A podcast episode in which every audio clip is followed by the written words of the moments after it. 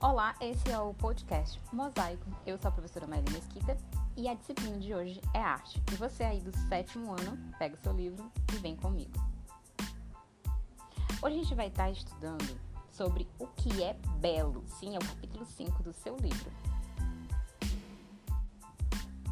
Então, nós temos aí que diante de algo que nos agrade, que nos traga prazer, é difícil explicar o motivo dessa atração. Mais complicado ainda é ter que lidar com a falta de admiração dos outros por aquilo que tanto gostamos.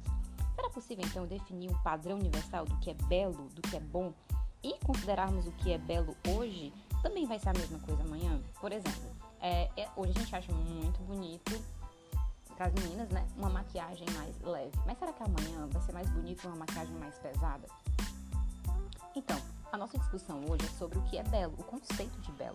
Ela nasceu lá na Grécia o belo na arte e na sociedade. Por que será que achamos algumas coisas bonitas e outras nem tanto? Você já notou que as pessoas têm opiniões diferentes sobre o que seja belo, feio ou estranho? A ideia de beleza mudou muito ao longo do tempo. Cada povo, em diferentes momentos, construiu nas suas próprias opiniões, ou seja, seu, seu próprio gosto, né, sobre esses assuntos. De modo geral, podemos dizer que a cultura de um povo determina se algo ou alguém, né, ou um objeto, uma arte, é considerado bonito ou não. Nem todo artista se propõe a criar imagens belas. É, tem gente que. tem artistas que não. Ele gosta muito mais de expressar o que é feio ou estranho, ou algo que não está tão no padrão de beleza, para causar realmente isso, uma reflexão sobre a realidade. Porque a realidade nem sempre ela é tão bonita.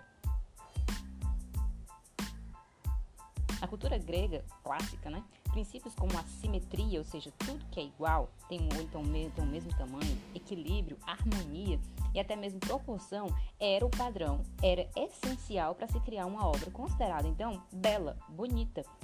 Nessa época, na Grécia, as representações do corpo humano eram os maiores exemplos de beleza. Mas beleza também pode ser diferente.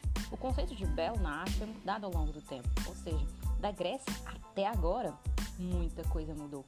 O que era bonito na Grécia, para nós hoje não é tão bonito assim. Ou talvez o que pra gente hoje é bonito na Grécia não é considerado horrível. É possível sim conhecermos mais sobre essa diversidade das belezas com base em produções artísticas de cada período. Cada período da história vai ter sua própria beleza. Assim como cada um de nós tem sua própria beleza.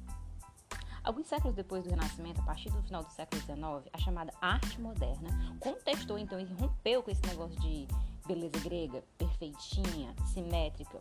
Os artistas modernos, então, começaram a trazer produções artísticas, trazendo questões da própria sociedade e quebrando esses padrões. Era um caminho para reflexão sobre o próprio conceito de beleza. No fórum deixado lá no Classroom, eu deixei para vocês a questão que é para você belo. O que para você, o que você acha que é tão belo assim, é, na sua concepção? O que seria uma coisa bonita ou bela? Bom, você vai participar lá. Eu quero já deixar aqui um abraço para todos vocês do virtual aqui dos alunos online, tá certo? Deixa aqui nos comentários também o que, é que você achou desse podcast, o que, é que você achou dessa forma de dar aula. E eu espero que você assista tudo. Porque a reflexão de hoje é a beleza em si, ela tá nos olhos de quem vê. Sim.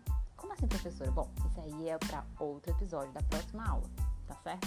Vão lá no Classroom, respondam ao fórum e beijo, até a próxima.